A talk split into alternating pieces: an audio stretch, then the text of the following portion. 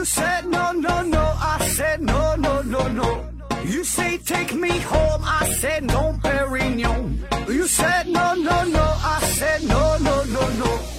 No, no, no, no.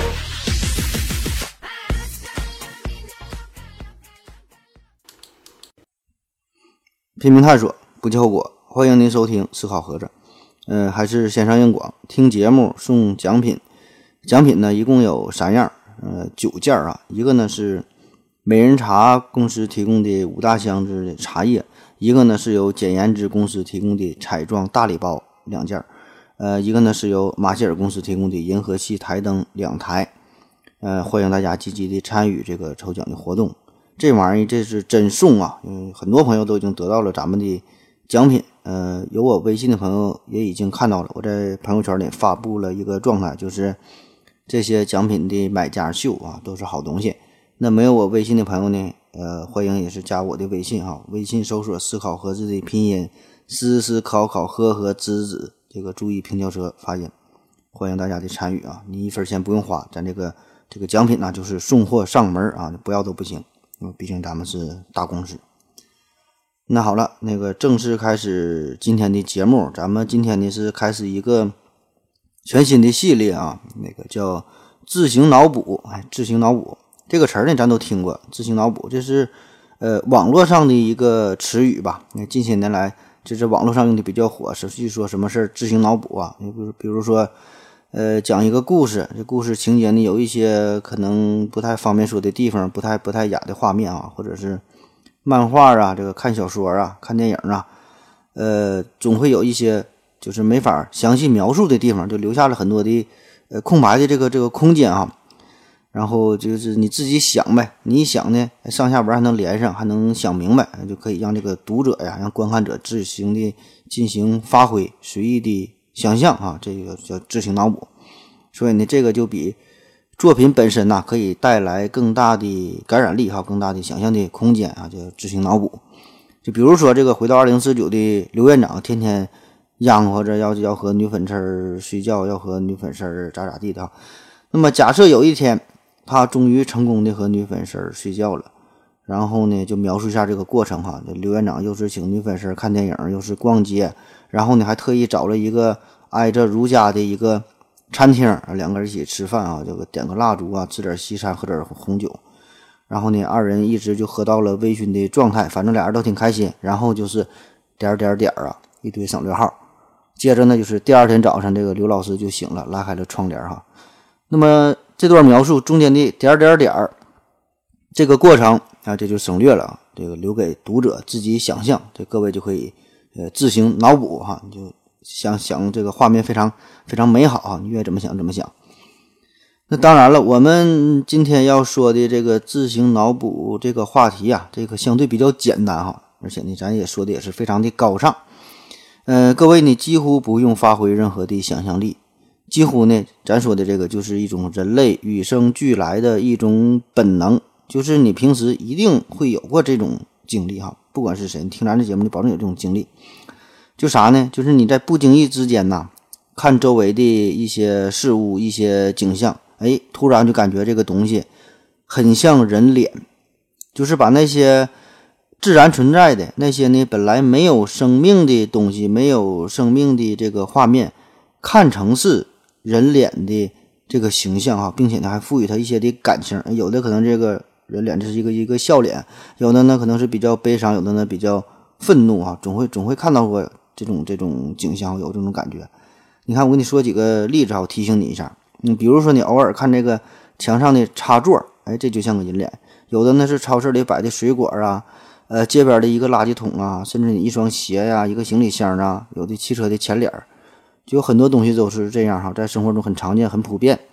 然后呢，你一不留神的，哎，就会在某一个瞬间感觉到他们呢，好像就是表现出了类似于人脸的图案啊。但是呢，你就呃一看完，猛然产生这种感觉哈，一下就过去了，也不会和别人说。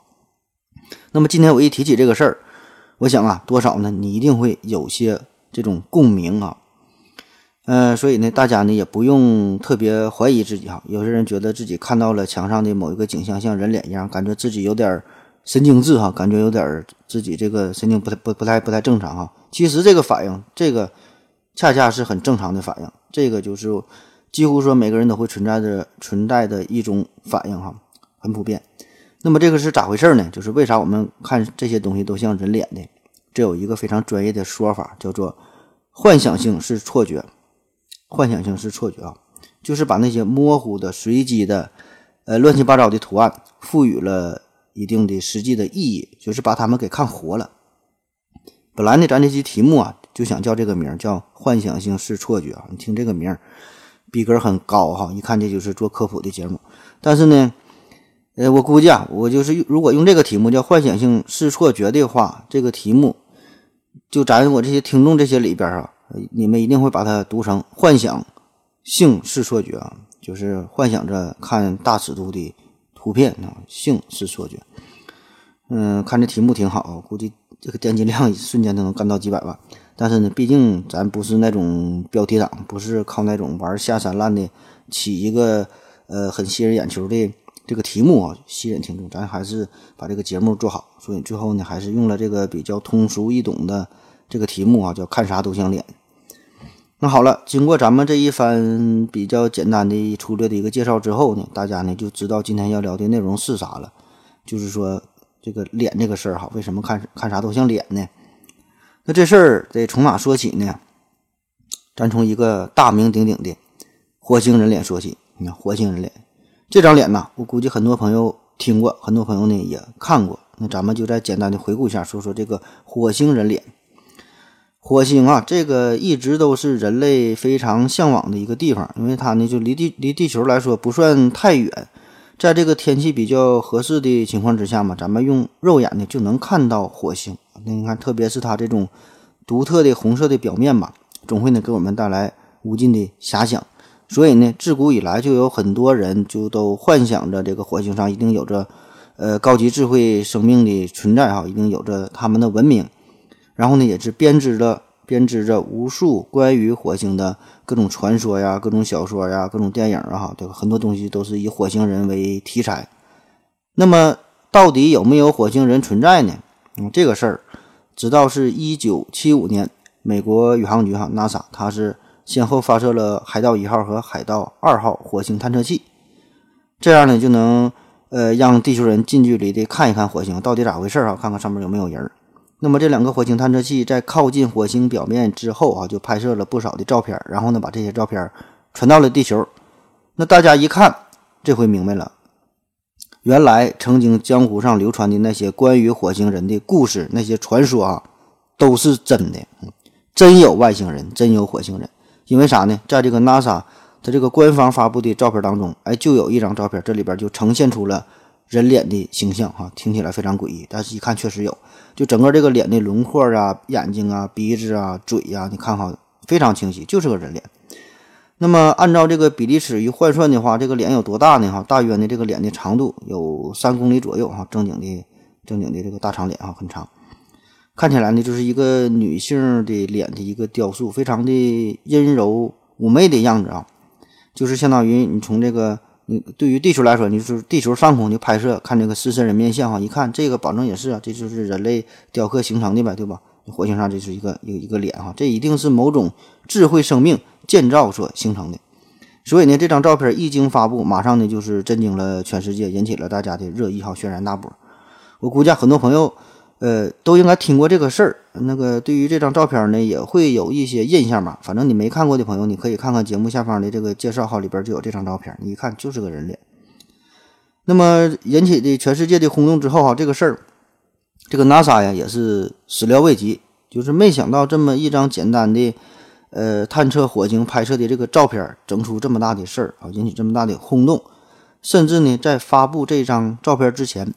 他们呢，并没有意识到说的这上边还有一个人脸的图案哈，当时并没注意，所以呢，这个官方对于这个事儿这么大的轰动，马上呢就做出了回应呗。这 NASA 他就说了，他怎么解释呢？你看他说，这个照片啊，看起来确实是像个人脸，但是呢，这个这就是由于太阳的光线这个照射的角度偶然形成的，就是一个自然形成的结果，就是一个巧合而已。根本不是外星生命的杰作哈，也没有什么外星人，不是说他们雕刻故意的整出这个人脸的图案，你看这么回事儿。然后呢，他还对比了其他角角度拍摄的同样就这个区域的照片，换个角度一看，然后就确实看不出这个人脸的造型了。可是问题是哈，对于这种官方的这种非常冰冷的、生硬的，而且非常让人扫兴的解释，大家呢并不买单，对吧？谁都爱听那些热闹的事儿。所以很多这个阴谋者，他就就就就阴谋阴谋论者，他就说了，就是这个 NASA 呢，一直都在隐瞒着事情的真相。你看这个老美，对吧？这个是全世界的老大，NASA 呢，这可以说是全世界、全地球的眼睛，它能探测到、探测到这个太空的真实情况。但是咱们咱不知道啊，咱地球人不知道啊，你顶多自己买个望远镜，你你也看不了、放不清、放大不了那么多的倍数。所以这个 NASA 呢，它当然不可能就轻易的。把这个事情的真相，呃，告诉给普通百姓，所以呢，这个神秘的事件呢，就是一直的这么流传下来，流传了很多年。这个火星脸的事件，这个事儿啊，也是深入人心啊，大家大家呢一直都在讨论。那么这个事儿，直到最近这二十多年，这个美国呃发射了火星全球勘探者号，然后呢，这个欧航局啊，欧洲航天局也是发射了呃火星快车。就是之前说发现这个火星上有水的，也是这这个探测器，就是陆续的发射了很多的探测器吧，对火星上这个特定的这个区域，就是说曾经看到人脸的这个区域，又进行了再次的多次的探索，而且呢都是更高清的设备，这个照片啊比都比原来呃高清放大了的几十倍啊，这这这种，可是结果是哈。以后就是再也没能看到这张神秘的火星脸，哎，就之前拍过一回，以后所有的这些照片都没有。这里边比较有名的一次呢，是二零一零年的七月三十号，这个 NASA 公布的一张火星的高清图片，就是曾经这个有火星脸的这个地方。然后这个照片拍摄出来一看，上面显示的就是一片高低不平的地形，就是一堆呃乱七八糟的石头堆在了一起的，根本也不是一个脸的这个形象。所以呢，这个就是由于这个火星自然环境的一个变化，就导致了，呃，这片地区这个表面的形态吧，就发生了改变，对吧？当初呢，就是机缘巧合啊，然后形成了这个人脸的形象。那之后呢，就再也没能，呃，形成原来这种这这么巧的这个光线哈，形成这个人脸的图案。这个就是 NASA 给的这个解释嘛。当然了，这个阴谋论者他是不承认这事儿哈，他依然是不依不饶的，他有自己的理论，他就说这个。可能是对吧？当时火星人建造了这个雕塑，但是后来火星生命发现了地球人的探索，然后呢，呃，不想留下痕迹嘛，就把这个这个雕刻呢就给毁掉了，不想让你们发现，或者是说这个 NASA 给咱们看的照片，它就是 PS 过的，就就是加工过的，甚至说给咱看的照片根本就是假的照片，根本就不是火星的照片。反正这这事儿这就谁也说不清楚了，你就是随便幻想呗。你要是不相信 NASA，那就没办法，你咋说都行，反正就是意淫呗。呃，反正对于我个人来说吧，对于我个人来说呢，我是觉得这个 NASA 他说的是对的哈。这个当时确实是一种光线产生的错觉，让我们误以为在火星上某个特定的区域，这上面形成了一个人脸的图案啊，实际上就是一个光错觉而已。那么不仅是看这个火星上的照片有这个人脸的图案啊，其实呢，我们呃很多时候看大自然当中形成的各种图案哈，都会把它想象成。人脸的形象啊，你看几片树叶啊，几块石头啊，甚至是蝴蝶的这个翅膀啊，很多东西看起来都都像人脸啊。只不过火星这个词儿啊，一提到火星这个词儿，这这俩字儿已经就是自带神秘光环，而且我们也是，呃，更喜欢听那些精彩的、离奇的这个故事哈。所以呢，自己也是喜欢往上添油加醋。而且，就算是这个真相公布出来之后，这个官方也是反复对外，呃，公布这个事儿，也是发布了很多的照片嘛。但是这个真相那太无聊了，你这几块大石头，你说这玩意儿有啥意思哈？太索然无味了，大伙儿呢也是不爱听。而且确实，这个有时候官方的公信度呢也是不太高哈，大伙儿呢自然也就是不信。反倒是这个谣言，这谣言有意思哈，谣言传的也快，大伙儿呢都爱听故事，都爱听谣言，都爱传谣。所以呢，这个火火星火星脸这个事儿哈，就传的是越来越广，直到现在仍然有很大一部分人就相信这火星上仍然是存在着生命，那个火星火星人的脸哈，就是火星生命呃所制造的。那么不只是火星，就是在一些彗星上也有类似的效果。这里边比较有名的呢，一个这个是叫罗塞塔探测器，在六十七 P，呃，丘留莫瓦格拉西梅彗星上拍到的。嗯，这是一听这就是老毛子发现的哈，说呢，在这个彗星上呢也是发现了人脸的这个这个图像哈。反正大概的意思吧，这个事儿这些事儿都差不多，就是在拍摄太空当中各种什么行星啊、各种彗星啊、各种什么天体的这个照片当中，人们呢总能在无意之中就是发现有人脸的形象出现哈，所以呢总感觉是有这个外星人外星文明存在，就是他们留下的痕迹。那么，除了在这个宇宙当中啊，在咱们地球上也有关于这个人脸的错觉。关于人脸错觉啊，就是还有一个非常有名的事儿啊，就是九幺幺嘛，九幺幺事件。这个呃，一转眼已经是十八年前的事儿了，飞机撞大楼。那么说，这个九幺幺事件在这个飞机撞大楼之后就产生了爆炸。那么这个爆炸生成的浓烟当中，就出现了一张魔鬼在冷笑的面容哈。有人说，这个这个魔鬼这个笑容啊，这就是撒旦的微笑。那么，到底有没有这个魔鬼的脸呢？就在这个烟雾当中形成的，这个呢，还还真有啊！这个大家可以自己搜索视频看一下，看看这个飞机撞大楼怎么撞的，看看怎么着火的，怎么冒烟的。的确，就能在这个浓雾当中看到一张非常诡异的这个笑脸的形象啊！你越看越像啊，越看越像。不仅是九幺幺，在这个日本长崎呃原子弹爆炸的现场，在这个拍摄的照片当中呢，产生的蘑菇云里边也有一张被称作。痛苦之脸的这这个形象哈，你一看这照片一说，啊，确实很像。另外呢，还有还有就是，嗯，咱啥时候能看到神秘的脸呢？这个 Google Earth 上哈，谷歌地球，嗯，有很多人呢，全世界都有很多人每天没事儿就是用这个谷歌地球看地地球上各个的地方、各个的角落找一些有趣的图案啊，然后呢，就经常就可以发现一些非常诡异的地点。你从高处看下去，就是能形成。这个人脸的形象，那比如说北纬，呃，北纬五十度零分三十八点二零秒，呃，西经一百一十度六分四十八点三二秒这个地方，你搜索这个地方，一看这就是一个巨大的一个侧脸的形象，还戴着耳机搁那儿听歌。所以呢，德国呢有一家公司就专门整了一个叫做谷歌脸的一个一个项目，一一个一个小软件哈。这个呢，它呢就是利用这个面部追踪器。呃，利用一种算法，就来放大和扫描谷歌地球上的卫星照片，目的呢就想搜索隐藏在世界各地的这种人脸的图案，山山水水啊，这个花草树木啊，哎，自然形成的这种人脸的形象。那有兴趣的可以看一看哈。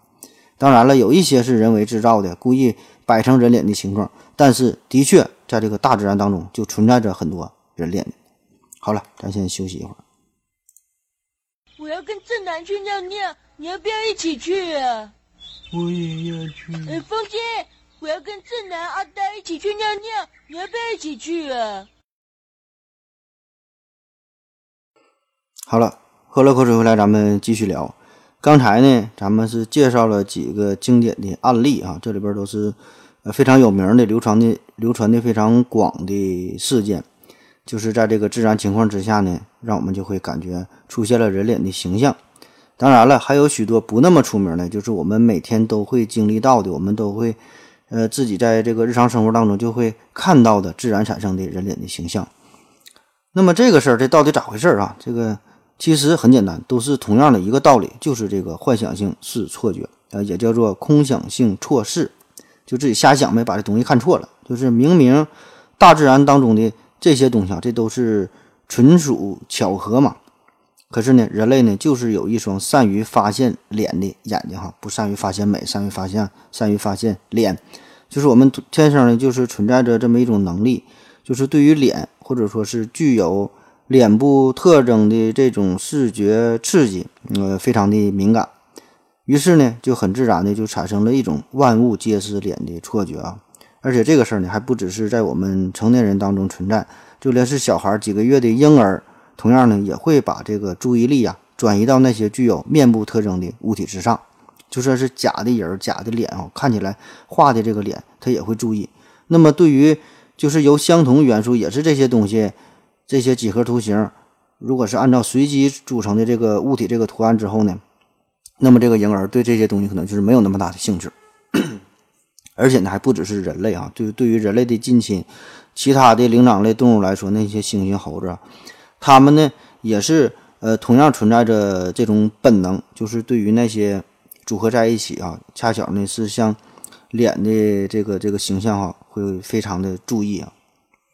那为什么在整个这个人类的这个基因当中，或者包括在一些灵长类动物当中，在我们的基因里呢，会加上这种对于人脸识别的技能点呢？就为什么会有这个默认的属性呢？啊，皮裤套棉裤啊，必定有缘故。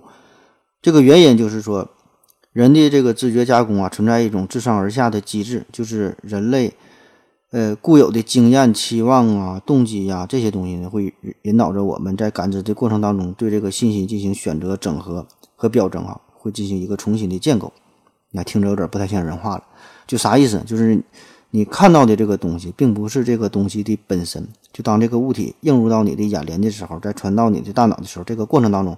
这个信号已经呢是被加工过的，这些呢都会严重的受到你大脑原有信息、原有经验的影响。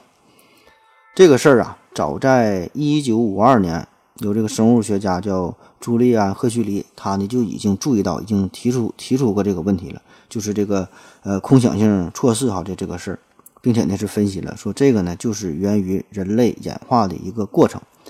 呃，这里边说这个赫胥黎啊，是朱利安·赫胥黎，他是叫呃叫小赫胥黎啊，小赫胥黎。不是那个更出名的，就是捍卫达尔文进化论的叫托马斯·亨利·赫胥黎啊，那那另外一个赫胥黎。当然了，这两个赫胥黎呢，都是一个，都属于同样的这个大家族啊，赫胥黎家族啊。这个在英国历史上，呃，非常有名啊。赫胥黎家族是英国的名门望族啊。当然，这个咱今天就不展开说了，就说他研究这个事儿，就是说，当人们在处理这些模糊的、哎似是而非的这些外界刺激的时候。我们的大脑呢，就会主动的试图把这些信息理解成为自己已知的、自己熟悉的、自己看过的这个物品，就往上靠呗。这个呢，就是人类在这个大自然选择当中，经过了亿万年不断的进化所保存下来的。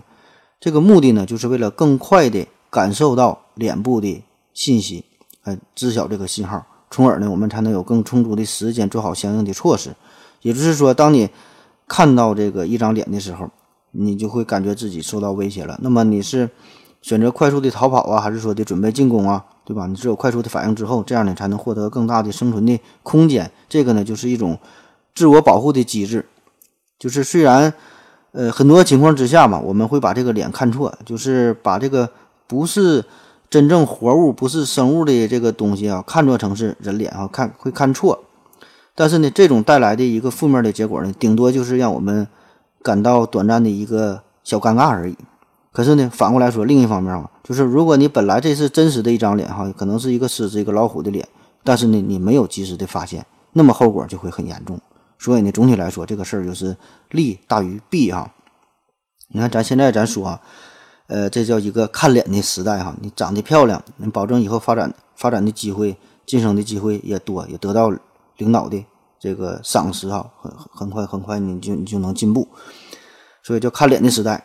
其实啊，在远古时代，这个看脸这个事儿哈更为的严重哈。那那个才是这才是真正的看脸的时代。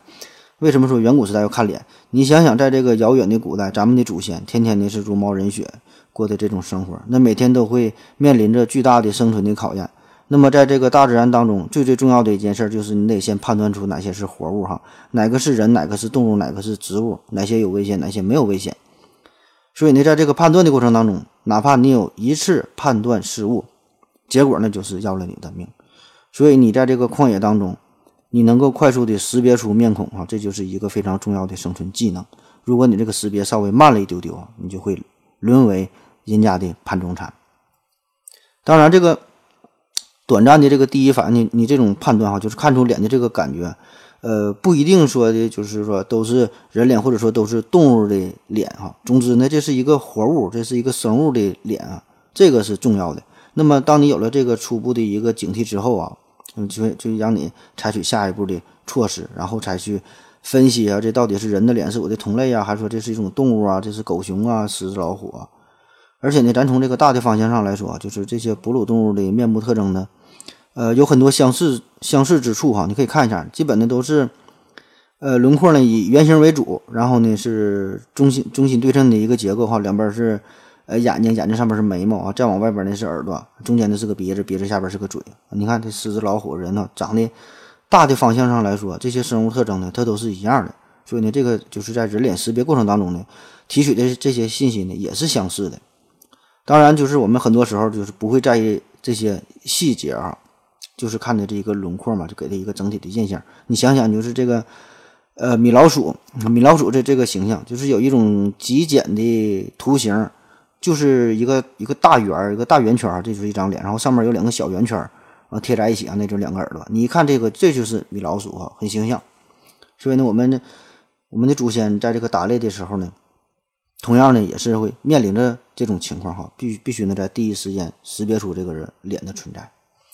所以啊，这种对于大自然危险信号的识别。自然的，就是成为了人类生存一个最最根本、最最重要的一个本能。然后呢，就是这么一代一代的流传下来，流传下来哈，直到现在也是仍然写在咱们这个基因最核心的位置哈，你得保留下来。那么，这种从这个视觉图像中识别脸的速度，这个速度就是比你意识活动产生的速度还要快。这是一个更为本能的东西，就像你手烫了之后，自然要缩缩回来根本就不用。不用去考虑啊，所以呢，这样呢才能有更充裕的时间去察觉到危险啊，这个呃化解这个危险。当然了，在咱们现代生活当中，咱们现在早已经是远离了大自然的种种的危险啊，每天也不用考虑躲避狮子、老虎这些事儿。但是呢，迅速发现脸这个技能仍然呢很有用，特别呢是你这种能迅速识别到一张脸，并且发现这张脸上一些细微的表情。就是说，看他是高兴啊，是悲伤啊，难过呀，有什么心事儿啊，对吧？这个得你学会看脸色，这个太重要了。特别的是，你你要是能学会看清领导的脸色哈，这比啥事儿都管用啊！不管你什么学历、什么什么本事没有用，只要学会看清领导的脸色哈，保证你以后有很大发展。这个大脑啊，大脑很有意思啊，大脑对于视觉信息的处理过程这个事儿啊，呃。很复杂，也很有意思。咱就说这么其中这这这一点儿啊，就是这个人类在各种感觉当中就获取信息嘛，用各种这个呃触觉、味觉呀、什么视觉这些，这个视觉所获得的这个信息呢是占比最多，大约有百分之七十到八十。第二呢是听觉占有百分之十左右，剩下的什么呃味觉、触觉、嗅觉哈，这这就很少了。所以按这个比例来说，这也就意味着咱们的大脑啊几乎。每时每刻都在处理着海量的数据，呃，信息，对吧？这些东西就是都是视觉所传来的。那么也就意味着，你每天早上每天早上，只要你一睁眼，就会面对着众多的、无序的、杂乱的这些线条啊、图形啊、图案呐、什么色块哈，这就这都是这些视觉数据。那么在这些所有这些数据当中呢，可以说有相当大的一部分都是没有用的、冗余的。多余的干扰信息。那么，虽然这个大脑是一台超强的计算机啊，能力很强，但是呢，你每天都这么时时刻刻的都在输入着信息，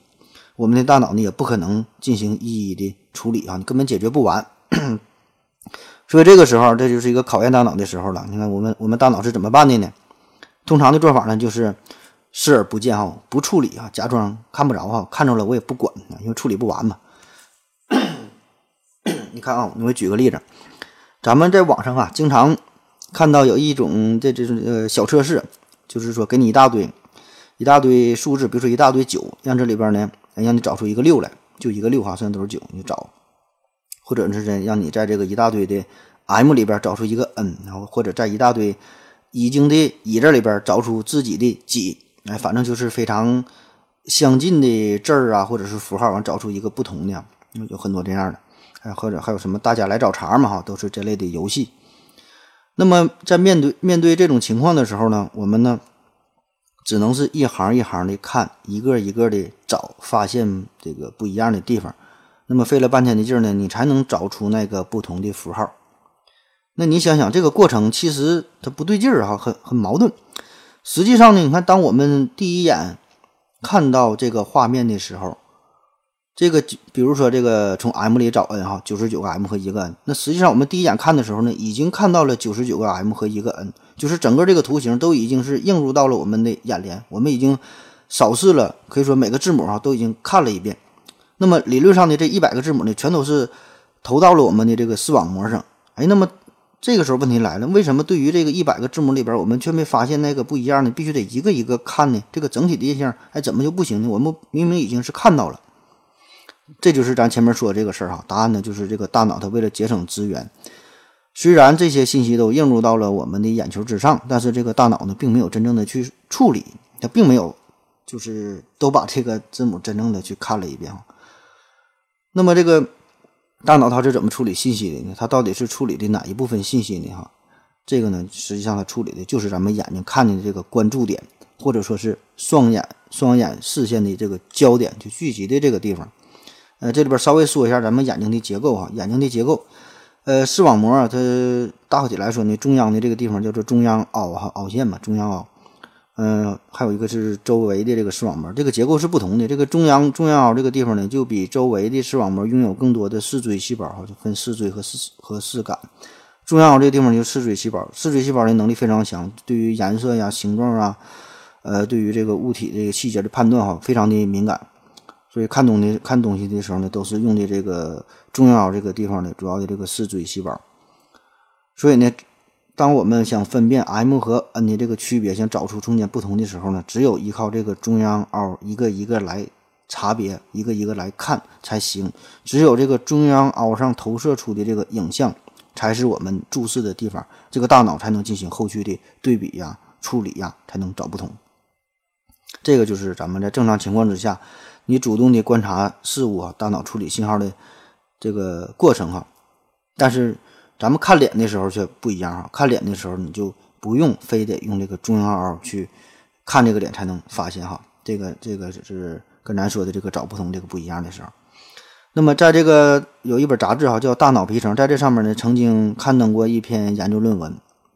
就是之前呢就是绝大多数人都认为就说呀。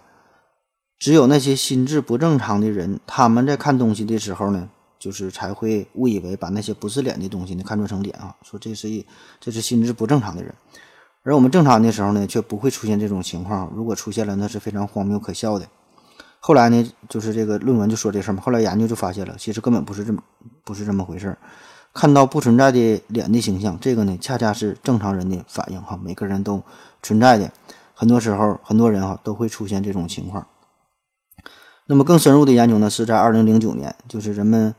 呃，发现了大脑当中有一个专门负责看脸的区域，这个区域呢叫做梭状回面孔区，梭状回啊面孔区，简写的是 FFA，就是大脑的一个特殊的一个区域一个结构呗。就这个区域呢，会把来自于呃额叶区和枕叶区这个信息呀，呃，会在这个颞叶的皮层呢进行整合。然后在处理与脑部识别信息的时候呢，这个区域就会变得非常的活跃哈，专门管看脸的，不管是真的脸、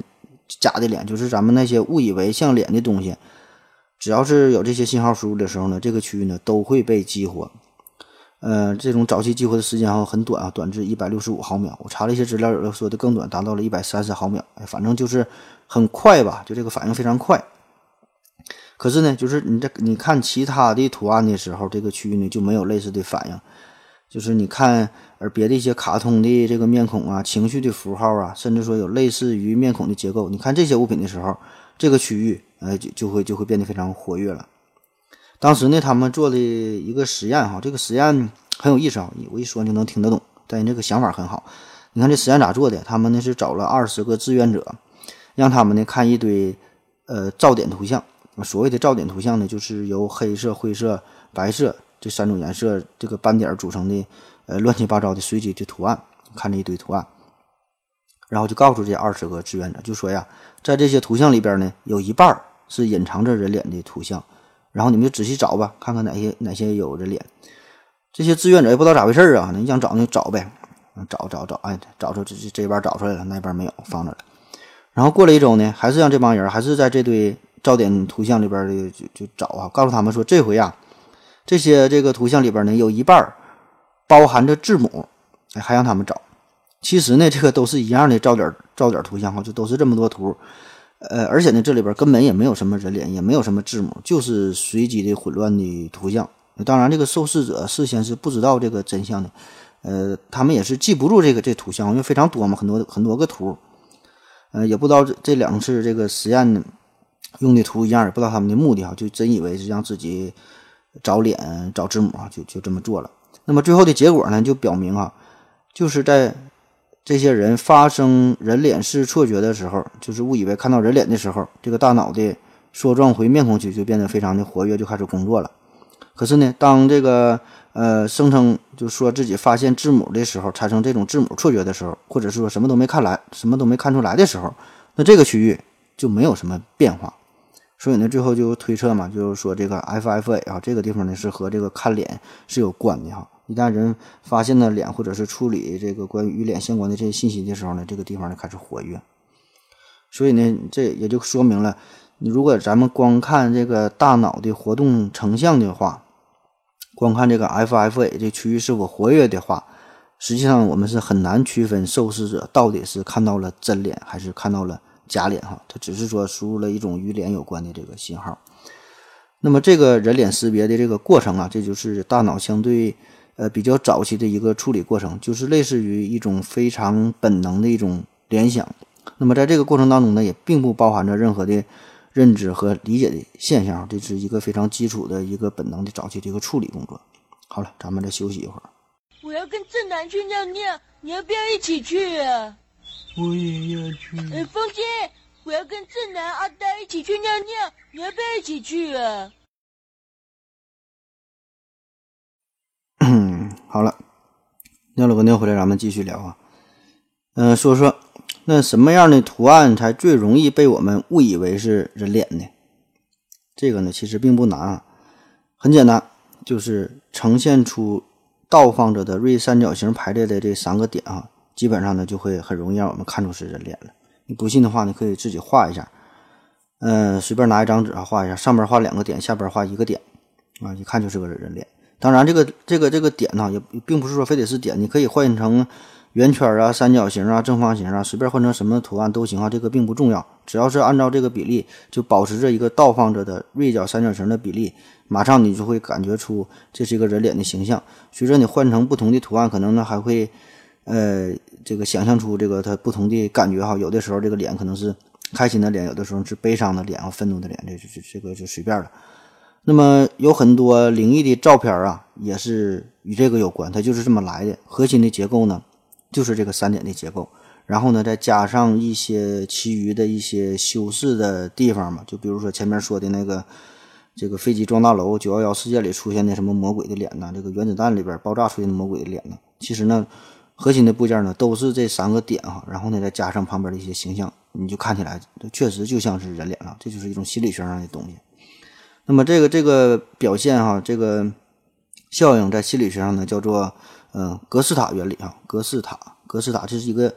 音译，德语呢叫做格斯塔，不知道是是不是这么说格斯塔。这个是个很大的话题哈，这个涉及的范围很广，这个心理学的格式塔呃很复杂，在商业领域也是说不太明白。反正大概的意思就是啥呢？就是整体和局部的关系，这个整体大于局部之和，就是一加一大大于二了。就是这个大脑啊，会主动的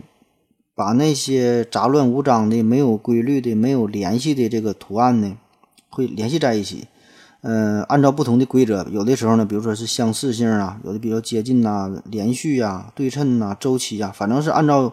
不同的规则吧，会主动的把这些呢进行重新的一个排列组合，就把它们看作成是一个总体，并且呢赋予一定的意义啊，这个这是重要的。所以呢，当我们看到这个倒放着的这三个点的时候，我们呢就会把这三个点看作一个整体，而不是说孤立的三个点，会把它们放在一起重新组合。哎，这个就是一个脸，这个两个上面两个点就是个就是个眼睛，下边呢这就是个嘴啊，这是个人脸。而且有更简单的，还有乞乞丐版的画法啊，你哪怕你只画两个圈在这块儿，哪怕是一个左右对称的一个斑点儿，看到这个形象，你大脑的这个梭状回区域也很容易。把它误认为这就是一双眼睛，你都说是眼睛是心灵的窗口嘛。一旦有了眼睛哈，这个面部的最重要的这个特征就会表现出来了，人们呢就会把它看作成是人眼，进一步的进行脑补哈，加上这个其他的面部的结构，仍然的会把它把它看作成是一个面孔。那么这看了之后，看了形成脸之后，还要进行下一步的处理，就会调取自己已有的记忆，然后呢再进行匹配，就是说看到眼前的这幅形象和以前看到的东西哈有什么相似的、相近的、相同的。那为什大脑为什么要这么做呢？这个也是呃提高信息处理效率的一个一个非常重要的方式。就是说你不可能什么东西。看啥东西都新鲜，都跟第一次看到似的啊！你看到第一次看到很惊讶，你以后再看到就不新鲜了，因为以前看过，就会跟以前的这个东西进行对比，进行一个参照。就比如说，呃，出了哪个公司啊，出了一款很新颖的车，比如说玛玛莎拉蒂吧，出了一款呃新的这 SUV 啊，这个造型很新颖，功能也很齐全，里边还有很多黑科技啊，黑科技啊，车很好。那么这个时候呢，你看到这个汽车呢？其实呢也没啥哈，就是一个汽车嘛，对吧？你的大脑呢就会自然的与你曾经了解的汽车呢进行一个匹配。无论这个小汽车它怎么牛逼哈，它也是四个轱辘它，里边一个发动机，一给油它就走。所以呢，在你的大脑当中呢，并不是存储着一个一个具体的汽车的造型，一个一个具体的汽车的参数配置，而是呢，你存储的是一种汽车的共性，把这些抽象出来了，就是存了一部汽车。那么在需要的时候呢，你把再把这个车呢调取出来进行匹配。当然了，除非你是这个汽车销售经理啊，你这所有的参数、所有的东西，大脑存老多车，这你都能记住，那是另外一回事儿。咱就咱就说这个通常的情况哈，你记人脸也是这样。其实你记住的就是一张脸，或者说呢是一个抽象的脸，存储的呢是一个脸部的特征，对吧？就是有眼睛、有鼻子、有嘴。组成的这一个抽象的脸，并不知道这个脸具体是什么样，但是呢，这个脸和每一张脸都能匹配，都能联系在一起。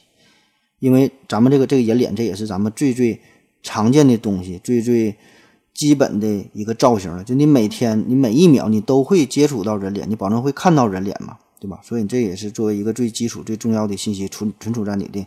大脑里边，你那可以不假思索的把这个信息就调取出来，就可以进行识别，这个速度也是相当之快。嗯，下一个话题哈，说一说这个关于这个呃幻想性视错觉的一些应用。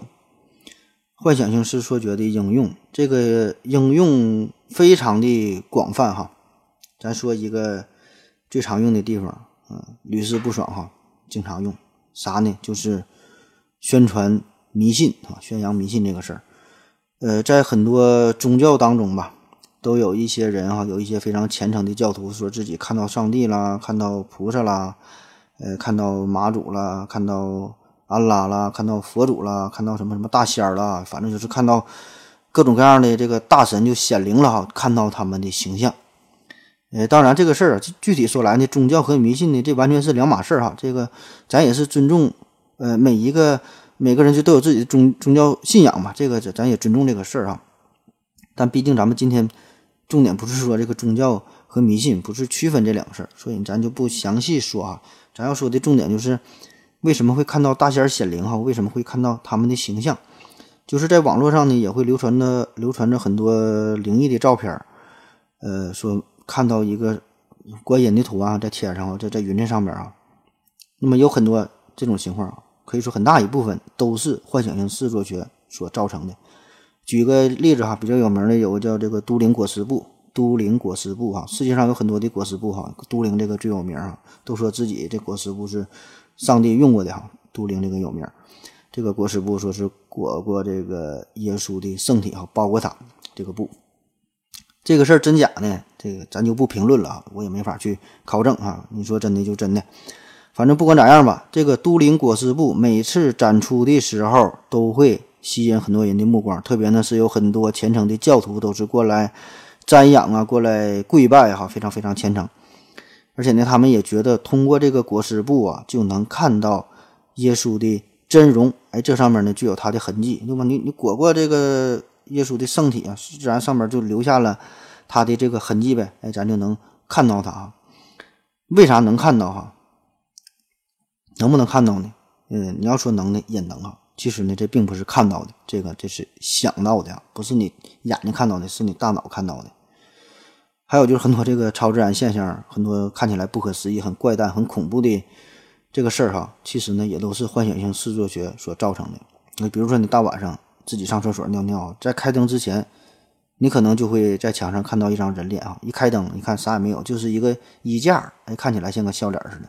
所以这玩意儿就是自己吓唬自己吧，就自己过分的脑补，就形成了任何你想看到的形象啊，你都能看到。就给给你两个圆圈，下边那一个弯弯的笑脸啊，通过这个笑脸，你想啥来啥。那现在有很多的景区旅游的地方，为了赚钱嘛，对吧？也都是呃利用这个幻想性视错觉，就是说某个山呐、或者是呃某棵树啊，怎么地吧，这些东西看的就是个人脸啊，呃或者一般人脸还不行，对吧？你得说这个是某个伟人的形象啊。呃，然后忽悠大家买票呗啊，这就太多了。一般就是说卧佛啊，卧佛比较比较多。一看这个山，连绵起伏的山，看起来像个佛搁那儿趴着睡觉似的。有这个九华山卧佛呀，天柱山卧佛呀，乐山也有啊。乐山除了有这个大佛，也有卧佛。还有什么贺兰山呐、泸沽湖啊，你就去吧。你看每个这个旅游的景点啊，基本有山的地方旁边有个湖，一挨着一看倒影，还都说是。这会儿就有个佛啊，搁这躺着睡觉。你一看，嗯，他一说是呢，导游一说，嗯，一说有佛呢，嗯，还真有点像哈，确实有点像哈，就是为了制造点小噱头呗，整点事儿出来，要不然你你怎么的花票花钱买票看他呀，对吧？在外国呢，有更奇葩的，在外国有一个有一位大哥，大哥花了二点八万美元买了一个烤奶酪三明治啊，烤奶酪三明治这么三二点八万美元，他也是有钱烧的。原因呢，就是他就非常就宗教宗教信仰非常强烈嘛。这个烤奶酪三明治上边呢，一不小心呢就烤出了圣母玛利亚的轮廓啊。这个大伙儿自己搁家呢有这个烤面包机，没事自己可以烤一烤，看看能烤出什么形象来哈。等会儿烤烤完你说啥是说是啥，它就是啥。在二零零七年的九月份，在新加坡也有一个这么一个事儿啊，也是说有一棵树啊，新加坡有一棵树，这个树上面裂了一个大口子，然后这个大口子慢慢的就自我恢复愈合起来了，长着长着还就形成了一个猴子的形象，那确实很像。很多信徒一看，哎呦我这这这不是猴神哈努曼吗？哈努曼这个是印度里边的一个神猴哈，跟咱们的孙悟空似的，很强大。所以呢，这这多这些信信徒马上就是围着这个树啊一顿磕头啊，这个这个树成仙了，这里边有这个猴神。在这个美国哈佛大学呢，曾经举行过一次搞笑诺贝尔奖，嗯，在神经学奖哈，这这方面就是颁发给呃与这个相关的一个研究。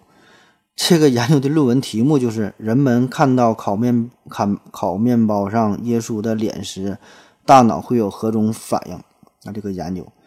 呃，该说好说好，这个虽然叫搞笑诺贝尔奖，但是人家这个研究工作一点不马虎，确实是做了很多的研究。这里边呢也是有很多专业的大学、有名的大学哈，包括这个呃加拿大多伦多大学，还有这个中国科学院自动化研究所，还有这个呃陕西西安电子科技大学、什么北京交通大学等等很多著名的高校联合进行的研究，也是融合了心理学啊、计算机啊等等这个综合交叉的领域吧。呃，大概的内容呢，就是咱先头说的那个实验哈，关于这个大脑这个梭状回这个区域哈一些的研究啊，就不再重复说了。那么关于这个唤醒性视错觉，咱平时聊天当中呢，也是有着广泛的应用。嗯，有一种这个符号叫颜文字啊，颜就是颜简言之的颜哈，再给你做个广告，颜色的颜，颜文字就是用一些字符啊，用这些呢打出的一些表情，然后你可以表达一些感情。就就是打字的时候就可以，呃，出现画画的效果。比如说这个 O R J 哈，O R J 这三个字母打出来，一看呢，这就是一个下跪、一个五体投地的这个这个形象，非常非非常形象，确实是。那么这个网络上颜文字的历史啊，已经有三十多年了。现在比较公认的呢，是在一九八二年九月十九号，由美国一位计算机教授叫做斯科特·法尔曼，他呢。是最先的是哈，打出了一个冒号，加上一个呃短的横线，再加上呃半个括号，这个这个字符哈，就是这个笑脸的图案，这是现在世界上公认的最早的一个颜文字哈，就这个小笑脸。当然现在就很多了，很多有很多很很有想法的这个颜文字，表达惊恐的呀、愤怒的呀、开心的很多很多。当然，现在更多的可能直接用这种非常形象的表情图啊，就不用加文字了，直接发这个小笑脸了。那还有一个非常的应用，不知道大家是否注意看到过，就是这个电视里边这个手表的广告哈，宣传图，或者是商场里摆的这个手表啊，一般呢，你看这指针，这个秒呃时针和分针，这表几点呢？它都是十点十分啊。你现在上网搜一看，这手表都是十点十分。为啥是十点十分呢？它咋不摆成九点十五或者是八点二十呢？这原因很多啊，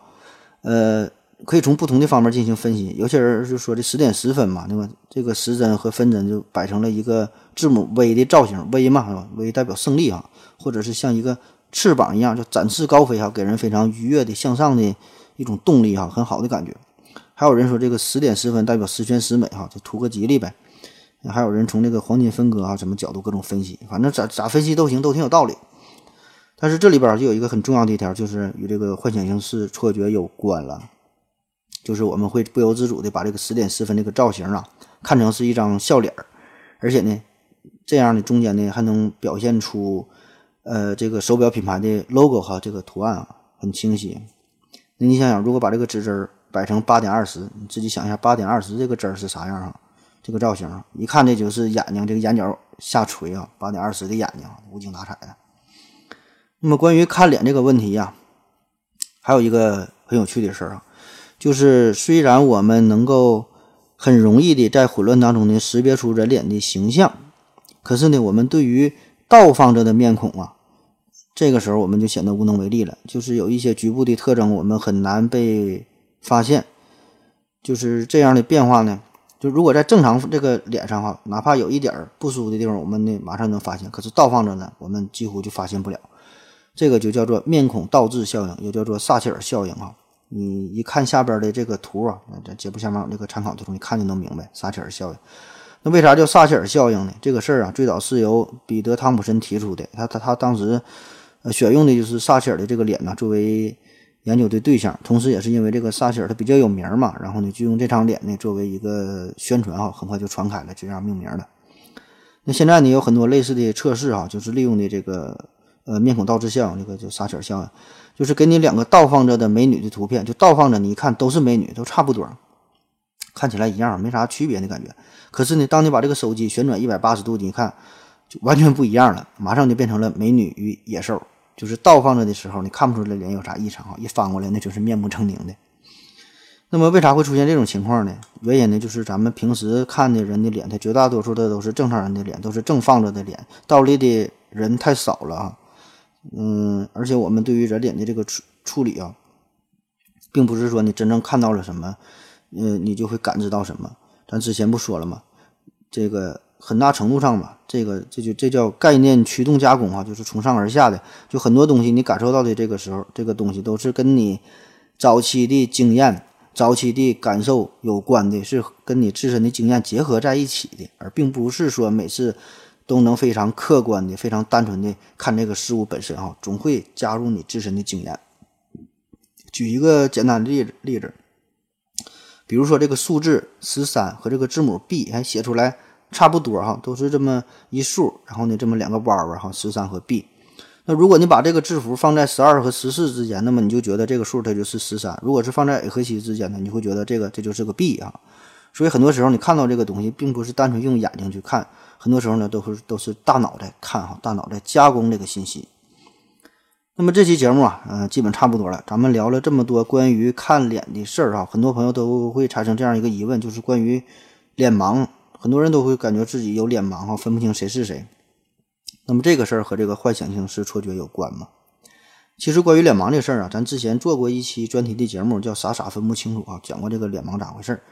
那咱们平时说的这个脸盲啊。这主要呢就是分不清谁是谁，比如说白百合和王珞丹，比如说夏雨和张一山，看起来都一毛一样的，咱一般就说这个叫脸盲。嗯，其实还有另外的这个脸盲的情况哈，还有比较少见的，还有一种脸盲呢，这这是真真的盲啊，根本就看不出脸来，这个这才叫脸盲。也就是说，这些人呢几乎没有幻想性视错觉的能力，从来不会。在杂乱无章的图形中看出人脸呢？他看这个杂乱无章的图形就是杂乱无章的图形哈，一点都不会想象，根本不会把它当成人脸。就人家看天上的云彩非常像个笑脸哈，十个人里边哈，十个人都说这个像笑脸，哎，他一看他就是云彩，看不出脸来。那一般呢，这种人就是大脑有先天性的缺陷或者是受损伤，就是这个枕下回和这个呃颞上沟这等等，就这些地方吧，受了一定的损伤，就不能执行人脸的早期处理的呃这个工作哈，就没法对鼻子、眼睛、嘴啊，就对这些特征呢进行识别。所以呢，他们看到人脸的时候呢，就是知道这是一个人人脸，但是脸上看这脸就是一个大白板，上面没有任何的五官，没有鼻子、眼睛、嘴，就是白白的一张脸啊。听起来有点像鬼故事。那还有一种脸盲，这种脸盲呢也是够盲的。他呢这一般是缩状回受损了，就是这个五官的组合功能不行，就看鼻子还是鼻子，看嘴还是嘴，看眼睛还是眼睛，这些东西他能看到，但是呢不能把它们组合在一起啊。就咱们看那个眼看脸的时候，实际上呢是把这些东西看作成一个整体啊进行看待，而他们看这个就是每一个孤立的结构。所以呢，对于这种人来说呢，他们呢就不存在这种撒切尔效应，或者是撒切尔效应非常弱，就是因为他们在单独处理某一部分这个能力啊，反倒是更强。所以看这个倒置面孔的时候呢，这个能力就表现突出了。他不是看的整体啊，单个的，一看这个眼睛，哎，倒放了不舒服，他就能发现问题。嗯，那好了，今天的内容啊，基本就是这样了。最后说说这个 AI 的人脸识别哈，AI 就是人工智能嘛。现在这个计算机啊非常的发达了嘛，就是人工智能也是能进行这个人脸识别了。这个发展的也是很成熟哈，应用的也是非常广啊。很多这个银行系统进行身份的验证啊，还有一些电子设备、电子设备的解锁啊，都是呃用到了这个人脸识别，成功率也是很高哈，很牛逼。就说是咱现在买几百块钱的相机啊，啊手机呀。这个手机里边有这个照相功能，打开照相功能也会有这个自动人脸的识别哈，可以辅助取景啊。这个不得不说，确实是发展的很很快很成熟。可是呢，尽管如此哈，这个人工智能的人脸识别功能和我们人类真正的人脸识别，这个比起来，它还是太小儿科了。因为对于我们一个正常人来说哈，哪怕是给出很少的细节，就咱们前面前面说的，给出这个三个点倒放的三个点，一看呢也能看出这是一个人脸，包括是。一些仅给出一些大体的位置啊，甚至是一些阴影啊，一些模糊的图案呢，我们呢也能看判断出这个是不是一个人脸。而在这种模糊判断上，这个计算机呃做的就是相对比较差了，还有很远的路要走哈。这也是人工智能未来努力的一个方向吧。好了，感谢大家伙的收听啊，今天的节目就是这样。嗯，别忘了参加抽奖的活动啊，谢谢大家，再见。